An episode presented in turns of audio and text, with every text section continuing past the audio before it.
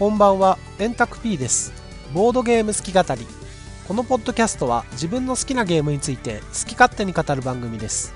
今回は秋の現場にて発売予定の地下迷宮と5つの部族についてゲストの方々と語ります。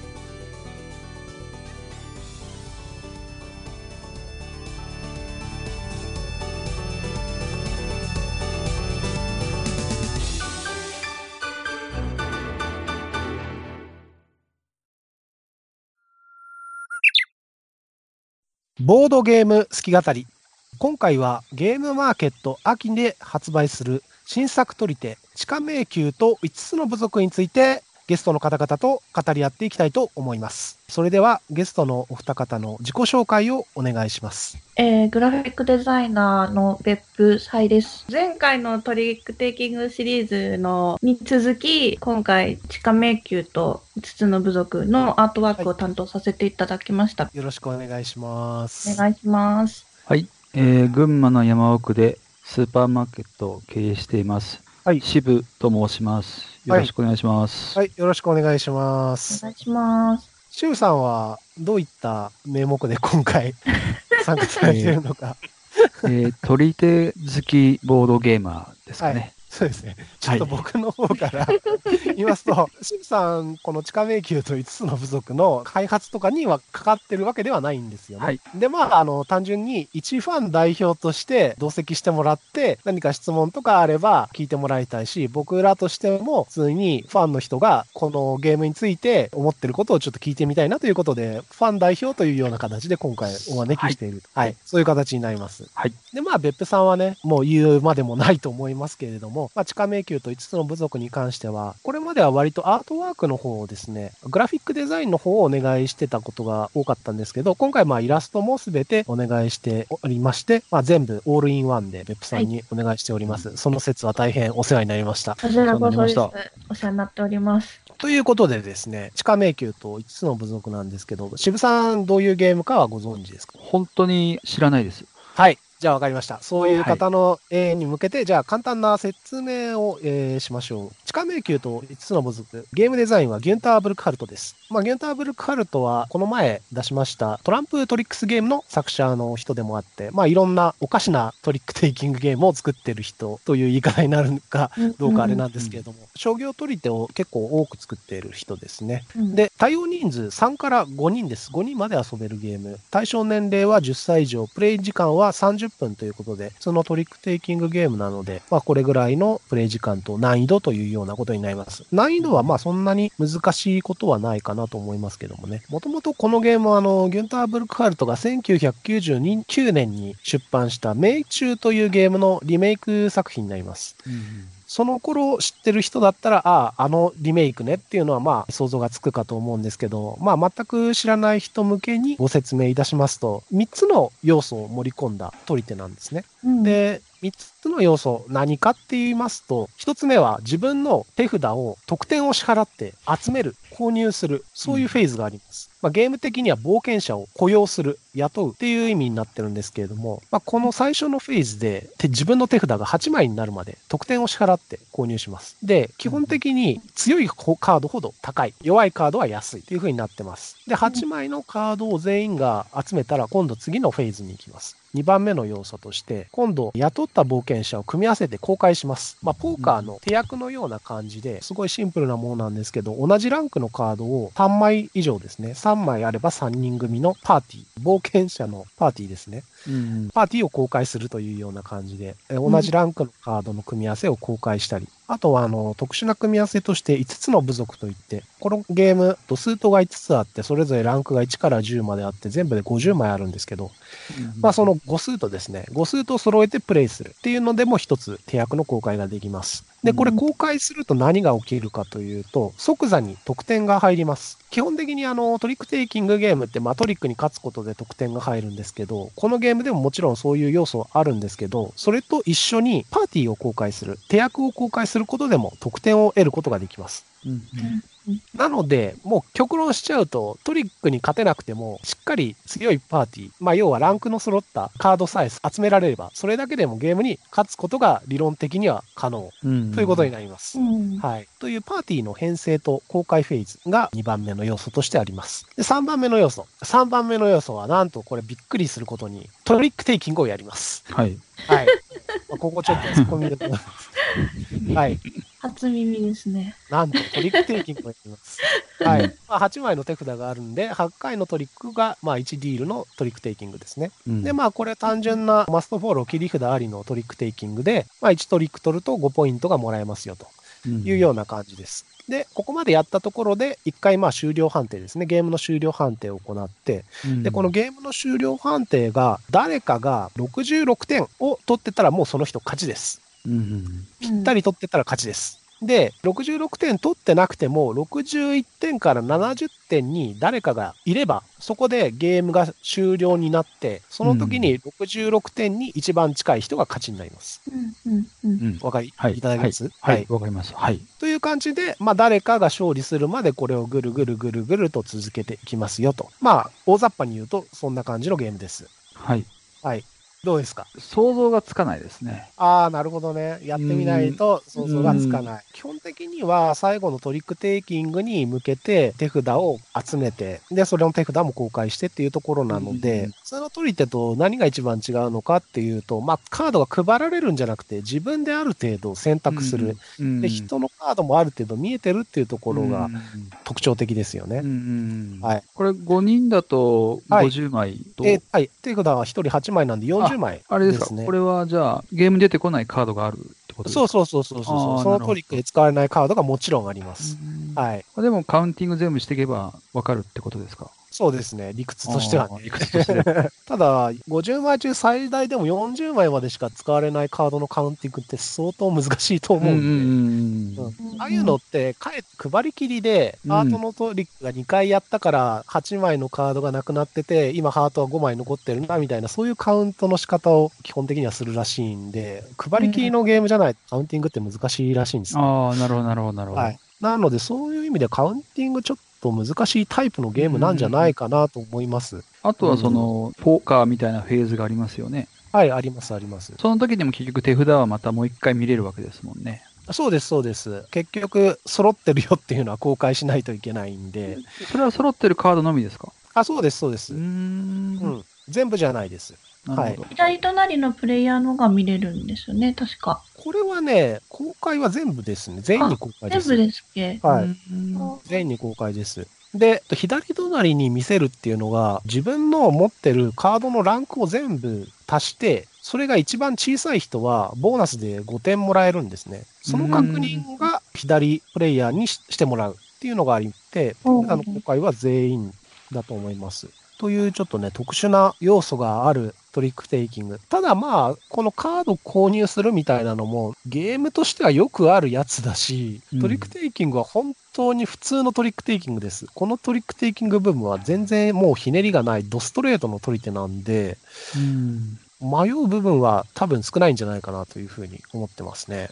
切り札あるんでしたっけ？あ、そうです、あります。ラウンドの開始時に1枚山札からペロッとめくって、あそのあ、そのタイプカードが、そうです、そうです。まあこれ配り切りとかじゃないんで、別に1枚なくても、うん十分カード枚数的には問題がないとうんいうことですね。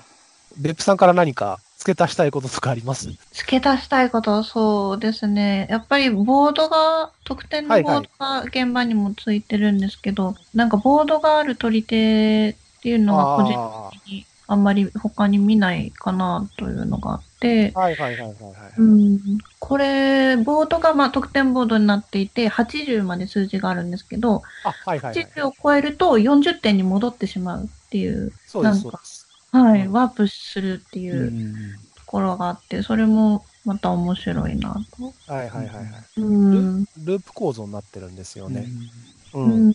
加点しかないってことですよね。あ、でも、カードを買うときに、要は得点を支払あって、買うんでそっかそっかそっか。そうです。それでまあ意図的に交代することはできるんですけど、意図的に交代するのはいいんですけど、基本的に高いカードって強いカードなので、うんそれ、で交代しよう、交代しようって言っても手札に強いカードがかりになっちゃうと、今度トリックでに勝ちまくって、あうん 帰ってあ、前あ、そのに行っちゃう辺は。、その辺はさすがなんですね。そうそうそう。うんあの、チョロ Q の後ろにググググググググググってやったらむちゃくちゃパビューンって出てちゃう。そういうイメージですよ。なるほど、なるほど。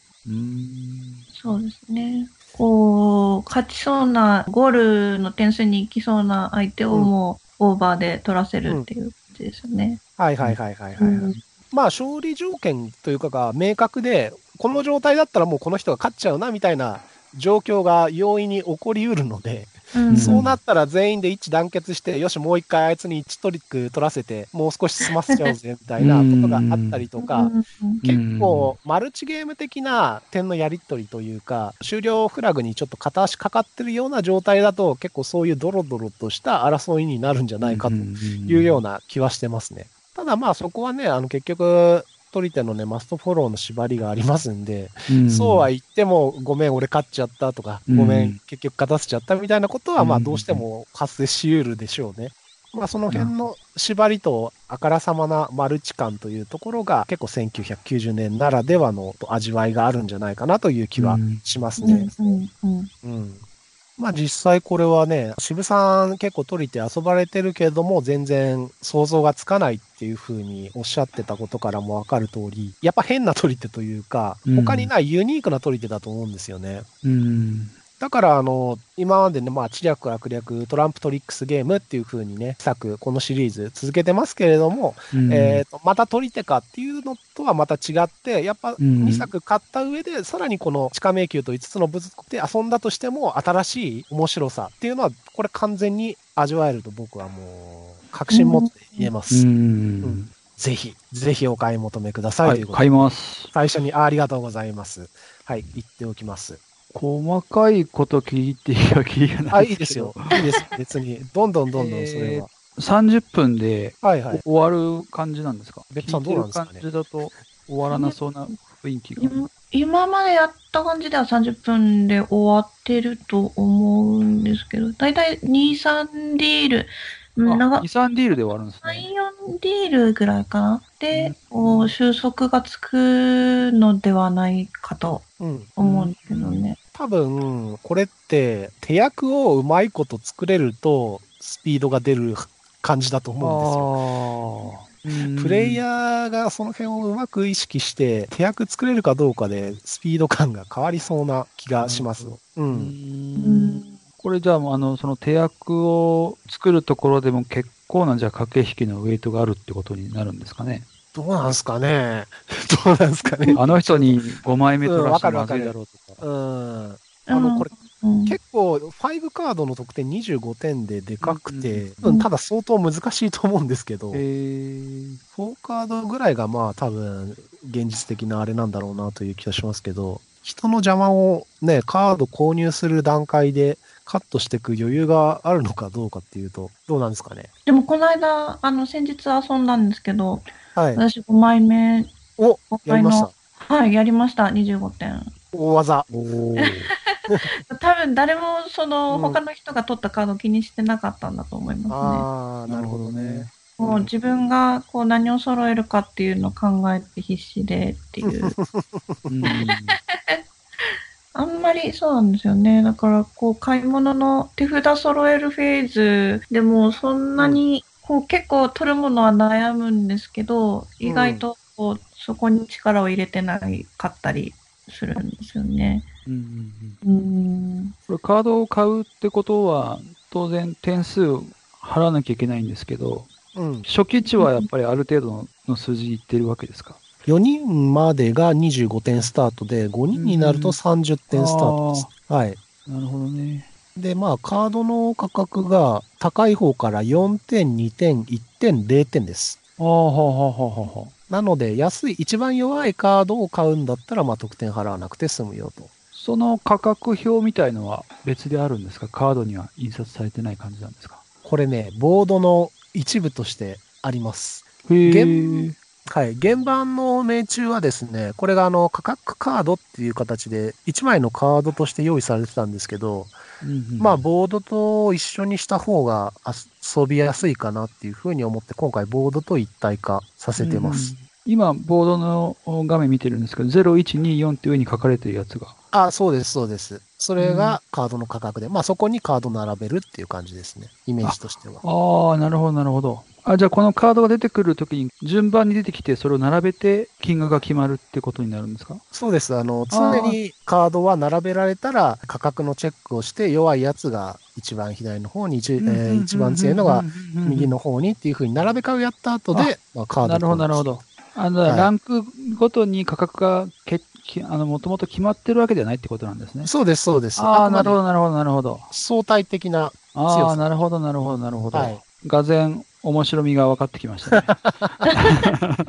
なるほどね。あそういうところを確かに僕も全然紹介とかでも書いてないんで。うん。あの、ねあの、ランクと価格が固定かなとかと思ってたんで。なるほど、なるほど。うん。はいはいそうです。まあ割とざっくりしてます、価格は。だからまあ、なるほど、なるほど。切り札でもね、全部切り札並んでれば、一番弱い切り札でもタダだし、なるほどね。逆に全部ランク1でも、ランク1のカード4枚並んでたら、ね、まあ普通、それ、それは安い方買うと思うけど、なるほどね。じゃあ結構巡り合わせ感があるんですね。うん、あるかもね。まあ、うん。しかも全部のカードが出てくるわけじゃないんで、特にまあ、5カードそういう意味でも難しいですよね。出てくるかどうかもわかんないっていうところがありますから、ね。うん。もう購入から悩みまくっちゃうの、そしたら。うん、そうかもしれないですね、最初にやった時はね。うん。まあ、だからそのための指針として、手役があるっていうのもあるんじゃないああ、なるほどね。うん、さっき3買ったから、じゃあ3を集中的に買ってみようかなみたいなところもあるし、あの、基本的にこのゲーム、やっぱランク高い方が強いし、切り札高い方が強いしっていうのがあるんで、トリックで勝つための手札を整え方をするか、パーティーを編成するためにの手札の整え方をするかっていう、多分、基本的には2つの方向性があると思うんですよね。うん。で、勝つための、勝とうと思う人はカードも、色も絞ると思うし、切り札なるべく集めたいっていう風になると思ってて、そうなると、うんラローランクのカードとかが結構、手つかずのまんまずっと残り続けてて、それをひょいひょいひょいひょいって拾い集めるのも結構できるんじゃないかなっていうようなうん。印象がありますね。うんうん。なるほど、なるほど。はい。なんとなくイメージがつかなんとなめたでしょうく、なんとなくでできてきましたね。はいはいはい。これあの、ラウンド開始時のスタッピーは、これまあフェーズは3つあるんですけど、はい、はい、まあ、フェーズ2は基本的には同時でやっていくんで問題ないんですけど、はい。フェーズ1の冒険者雇うところは、交渉カードっていうカードがあって、はい。まあ、それを持ってる人がスタートプレイヤーになって、そこから時計回りにやっていくっていう形になります。その交渉カードはどうやって？これはね、ラウンドごとに左隣のプレイヤーに渡してっていうなるほど。感じでやっていくんで、まあ、はい時計回りでスタートプレイヤーも変わっていくっていうイメージでいいかと思います。で、まあ、トリックテイキングの方は、最初のリードプレイヤーってことですけど、うん。これあの、パーティー編成フェーズの時に、ランクの合計が一番少ない人が先制行動っていうので即座に5点もらえるんですけど、ああ、その先制行動と5点がセットになってるんですね。そうです、そうです。ああ、なるほど、なるほど。はい。で、まあ、この先制行動した人がトリックテイキングでも最初のリードプレイヤーになりますよというような形になってます。うん。なるほどね。まあだから、そう、スタートプレイヤーっていう言い方にすると、あのフェーズごとにそれぞれ、えー最初に行動する人が、えー変わってくるんで、ちょっとそこのところが複雑かな、どうかな。うんまあ、すぐわかるとは思うんですけど、うん。現場だと交渉カードっていうところの存在がなくて、覚えておいてくださいみたいな感じだったんですよね。前のラウンドで最初にやった次、えー左隣の人がこのラウンド最初にカード買う人ですみたいなうん。書かれてたような気がするんですけど、まあそれだとちょっと覚えておく、まあ多分覚えるのはそんな難しくはないと思うんですけど、うん。まあ一応カードとしてスタートプレイヤーカードみたいな本ものがあった方がいいのかなと思って今う回ん。そういう1枚を用意してます。うん。はい。ありがたいですね。はい。まあ基本的には、今回特にあの、命中っていうゲームがベルリラシュピールカルテンっていう、まあ知略悪略出したところと同じメーカーなんですけども、うん。画像のデータが残ってないので、うんまあ、今回全部一新するっていうことになって、じゃあ、プレイングに関わる部分についても、まあ、可能な限り手を入れてもいいなというふうに思ってやってます。うん。抜かりないですね。多分抜かりないと思います。まあ、ゲームの概要についてはこんなもんでうん。大丈夫ですかね？はい。じゃあまあ、このゲームをどういうふうに作ってきたのかみたいな、そういう話をしようかなと思うんですけれども、はい。はい。うん。話としてですね、命中のリメイクやりたいですっていう話、割とあの、別府さんからもらってたような気がするんですよね。そうでしたっけ？そんな気がします。あの、僕自身は、まあ、やっぱやりたいのがいくつかあるんですけど、まあ、どれもまあ、やりたいはやりたいなんで、どれにしようかな、みたいな感じで決めかねてた部分があるんですけど、なんか別府さんから命中好きなんで、命中やりませんか？みたいなことを言われたような気がするんですけど、どうでしょう？過去の取り手シリーズで、はあの、ツイッターで新作タイトル当てクイズあみたいなをしたときに、はい、はい。こう、命中っていう答えが多かったんですよね。で、それまで私、命中遊んだことなかったんですけど、それで気になって、あの、誰か知り合いに持ってる人いないかなって探して、持ってる人いたんで、遊んでみたらすごい、あ、うんこれは、ってなって。うん。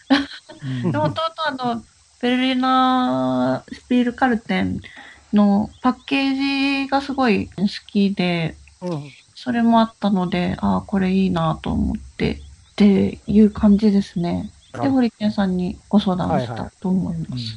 これね、うん命中遊びたいなっつってね、遊べる環境があるっていうのはすごいですよ。ね。ありがたいですよね。渋さん持ってないですよね、当然。持ってないです。渋さん結構コレクターなんですけど、いやいやいやその渋さんですら持ってないゲームですよ、命中は。いやいやいや。あ、でも知らなかったんですか？いや、あの、存在は知ってます。はいはいはいはい。はい。でも、あの、当然、いろいろ探しましたけど、はいはいはい。なかなか、ね、市場に出てくることすらもあまりないので、BGG とか行って、もう輸入をするとかっていうところまでいかないとなかなか、うん日本のしのね、あの流通だけで追ってたらなかなか見つからないタイトルではありますよね。うん。そうなんですよ。うん。もう本当に入手しづらい。やろうと思ったら本当にお金をかけてやるしかないというね。うんそういうタイトルだったっていうのもね、入手難のタイトルだっていうのもやっぱり今回出版したいなって思う一因にはなってますよね。うんうん。まあやっぱそういうタイトルを優先してやりたいなというふうには思ってますんで。うんはい。うん素晴らしい。まあ本当にね、レアすぎるやつはかえってあの、版権が取れないんで。うん まだこれは、本当にあの、トランプトリックスゲームで、おかげさまでゲンターブルカルトとの、まあ、コネができまして、おーそれで、申し込み自体はまあ、簡単にできるというか、命中リメイクさせてくださいって言ったらいいよっていうふうに返事もらえたんで、そこはすごくスムーズだったんですよね。返事は早かったんですか、今回は。あ、今回ね、早かったです。僕もね、へー1ヶ月ぐらいは待つかなと思ってたんですけど、そんなに待たなかったですね。1、へー2週間ぐらいで返事来たと思います。おはい。で、まあ、あとはね、テーマをどうするかっていうところで、まあ、それもちょっとブルクハルトに聞いて、画像データも残ってないんで、テーマ変更したいんだけど、いいですかっていうふうに聞いたら、まあ、それは好きなようにやってくれてもいいよ、みたいな風な、おーえー話をされたんですよね。で、ブルクハルトからは、テーマ、こういうのがいいよねっていうふうに言われたのがお、侍が切り合うテーマどうだいっていうふうに言われたんですよ。またどういう安直な。どういうことかなと。あの、プレイヤーが侍を雇ってう、んそれをなんかお披露目して、その後にトリックテイキングするみたいな、うん。うん。そういうのを言われたんですけど、うん。うん、ありがとうねっていうふうに返信したんですけど、まうん。あちょっとピンとこなかったですね。そうですね。はい。うん。まあ、で、その時に、まあ僕と別府さんでどういうテーマがいいかなっていうことを結構話してたんですけど、今回のこの冒険者とダンジョンっていうテーマは別府さんから出されたんですよ。はい。採用いただいてありがたいですね。いえいえ、こちらこそ。最初はゴルフテーマとか言ってましたね。ゴルフってね。あ、そうだ、僕、渋さんにもちょっと相談したことがあったんだ。うん。おそうですね。ちょうどこう、ホールインワン的なところと、うんこうそれを過ぎちゃうと良くないみたいなところ、うん。うんねゴルフ確かにと思ったんですけど、うん。うん、まあ、テーマとして受ける、受けるのは、そうそうそうそうそうそう。思い出した。そうそうそう。思い出した。思い思い出しましたよ。カードをゴルフクラブにして、うん。で、ゴルフクラブを買い集めて、うんその買い集めたゴルフクラブをなんか自慢することで得点が入るみたいなことをそうそうそうそう。言ってたような気がする言ってました、言ってました、言ってました。はい。親近感がいいありますね、なんかね。アディキン感がすごい。うん。ただ、それ、カード集める作業がそれで楽しいですかっていう話があったんですよ。うん思い出しました。そんなことがありました。うん確かう。んあとね、僕ね、確かあのね、海賊テーマでどうですかっていうことをね、言ったんですよ。ああ、ありましたね。そうそうそうそうそうう。ん。あの、ゴールの地点がなんか小島みたいな風になってて、プレイヤーは海の上をうろうろうろするっていううん感じで。で、まあ、あの、船員を雇うみたいな。うんうんあの一節のスートがそれぞれの職業で、まあ、ワンピースみたいな感じですよ。っていう風に言ってたんですけど、結局あの、冒険者とダンジョンっていう、まあ、ファンタジー風の感じにしたのは、ちょっと海賊いまいち日本だとどうかなっていううんところで、海賊は売れないっていう俗説がありますよね。あるので。まあ、ファンタジーの方が無難じゃないですかな、ねっていう風な感思いで、うん。まあ、ファンタジーでもね、問題なく当てはめられるなっていう風には感じてたので、うんうん。別府さん的にはどうなんですかね？うん、そうですね。やっぱりこう、なんか、まあ、なんとかの部族みたいなのはよくあるというか、はい。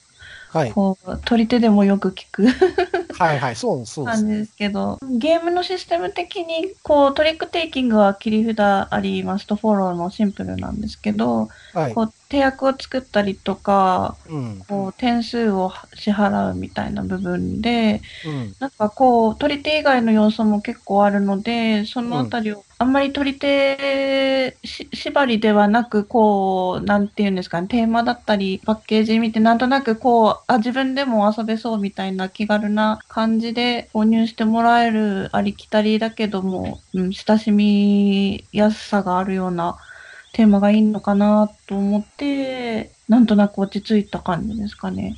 なるほど。うん。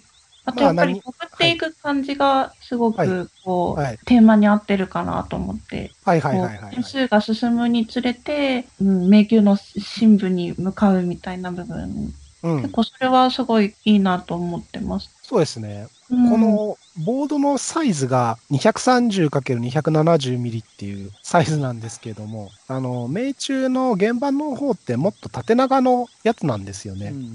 うん、で、まあちょっとボードのサイズの都合で、あの、命中の方は5点刻みで1行っていう風になってるんですけど、こっちの方は10点刻みで1行っていう風になってるんですよね。うん、だからちょっと見せ方も考えなきゃいけなくて、それでどうしたらいいかなっていうふうに考えたときに、ダンジョン潜ってくっていう風な感じがいいんじゃないっていうふうに僕から言いまして、それでうまいこと落とし込んでもらった形になりますね。うん、で、まあね、このダンジョンもね、やっぱり一番苦労したのが、このダンジョンなんですけど、僕がどうせダンジョンね、5つ階層があって、で、そのダンジョンのがね、雰囲気がそれぞれの層で違う方がいいっていうふうに、別府さんにお伝えしまして、その結果、あの、大変カラフルなね、ダンジョンが出来上がったんですけれども、えー得点トラックとして考えたときに大変使いづらいというような、はい、弊害が出てきまして、うんで、どうしたもんかなっていうことを結構ね、別府さんとああでもない、こうでもないっつって、いうんろいろ調整した記憶がありますね。あれが結構大変でしたね。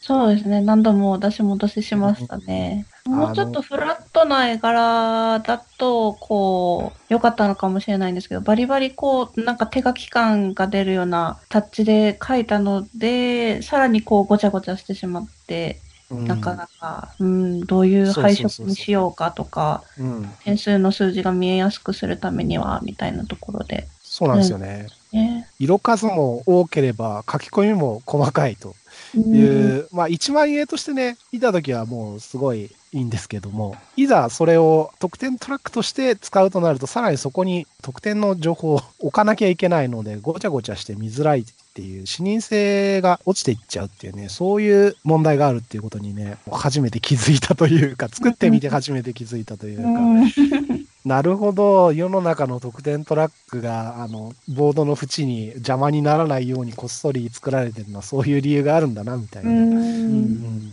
あそこの得点トラックの下にごちゃごちゃ装飾ないもんねっていう、そういうことですよ。まあ、せっかくなんでね、せっかくボード用意するならね、そのボードを綺麗なやつにしたいよねっていうような、まあいろいろ要求というかね、こういうことをやりたいなっていう思いがいっぱいあって、それをどうやって収集つけるのかっていうところが本当に苦労したところですよね、今回。そうですね。うん。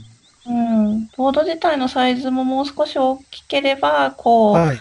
絵柄にこうスペースを取れて、もうちょっと見やすいかもあしれないんですけど、あ、なるほどやっぱ。りこうミニマムに収めているので、うん。なかなか、もう、うん、そうですね。もう少しこう、フラットにな絵柄で作ればよかったなと思ったんですけど、カードの絵が先に先行してたので、はいはいはいはい、はい合わせ。てうん、はいはいはいっていう感じでしたね。基本的に書き込む方向でっていうことで そうですよやってたんね。で。うん。うんそうそうそう。カードの方もね、やり方として、キャラクターはまあ緻密に書くとしても、背景はフラットに書くっていうようなやり方もできたんですけど、うん。背景もね、書き込む方向で行ったんで、あのー情報量をなるべく見見やすいようにするっていうところで、調整が何度かありましたね。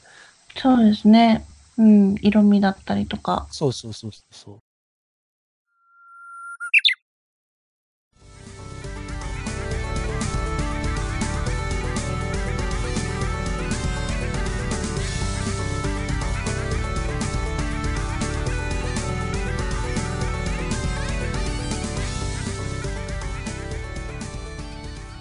はい。ということで、今回の好き語り、一旦区切りとさせていただきます。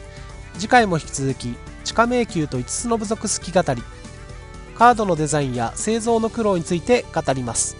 それでは。